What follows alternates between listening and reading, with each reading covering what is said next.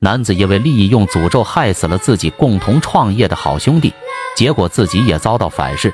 这里面到底发生了什么诡异离奇的事情？欢迎收看《诡案实录之诅咒》。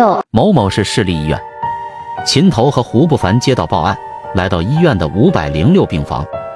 两人刚一进病房，坐在床边的少妇连忙起身哀求道：“快救救我老公吧！”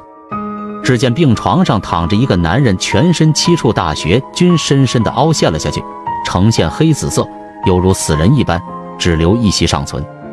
秦头经验丰富，一看便知被害人情况不一般，就让报案人讲述起事情的经过。少妇止住了哭声，犹豫着说起了情况。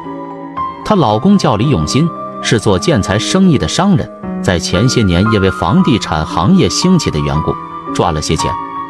两个月前，经朋友介绍认识了一个阴阳师。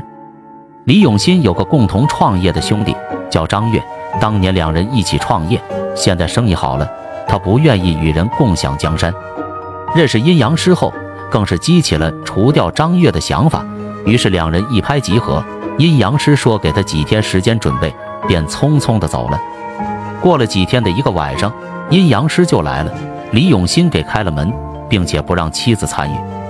李永新的妻子只能偷偷的从门缝里看到了他们那邪恶的计划。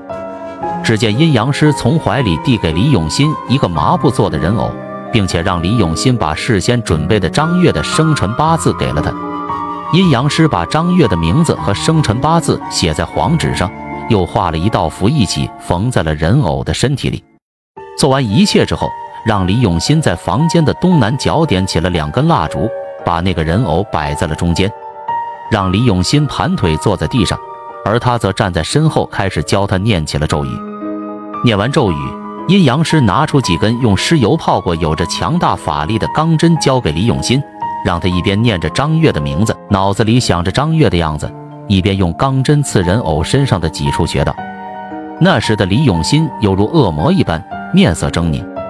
然而这一幕幕都被李永新的妻子看在了眼里。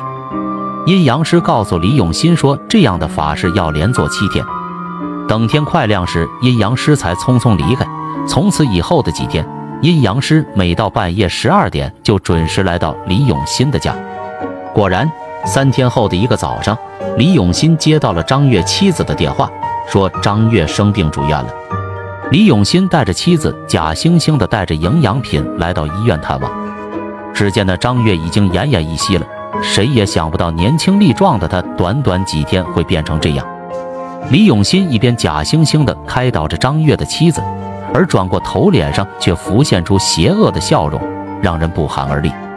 果然，到了第七天早上，李永新接到了张月妻子的电话，说张月已经死了。听到张月的死讯，李永新整个人兴奋的简直要跳起来。随后，李永新通过一切不法手段私吞了整家公司的财产。但接下来发生了更加诡异的事情。一个月之后，李永新自己也躺在了病房里。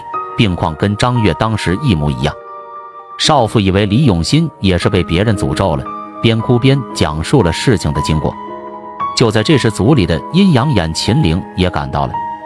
秦玲对李永新做了一番检查后，肯定了李永新是中了诅咒。据秦陵说，李永新中的是茅山术里一种极其邪恶的诅咒，因为是禁术，已经很多年不许门人学习了，还有传承的也就只有陆家人了。随后，秦陵还告诉大家，李永新中的诅咒，下咒的人竟然是他自己。这时候，秦老爷子也赶到了，并且肯定了秦陵的说法。根据秦老爷子的说法，这个法术之所以被禁，还有另外一个原因，那就是如果施法的人命格不硬，就会遭到反噬，下场会和被诅咒而死的人一样，即使救了，寿命也会减半。秦老爷子边说边在李永新的几处大穴上都贴上了符咒，又把符咒烧成灰，搅拌到了水里，给李永新灌了下去。经过秦老爷子的指点，李永新的家人在李永新的床底找到用来诅咒的人偶，并将其销毁。李永新虽然被救了回来，可不到半年就又生病死了。看来本身他的寿命就不长。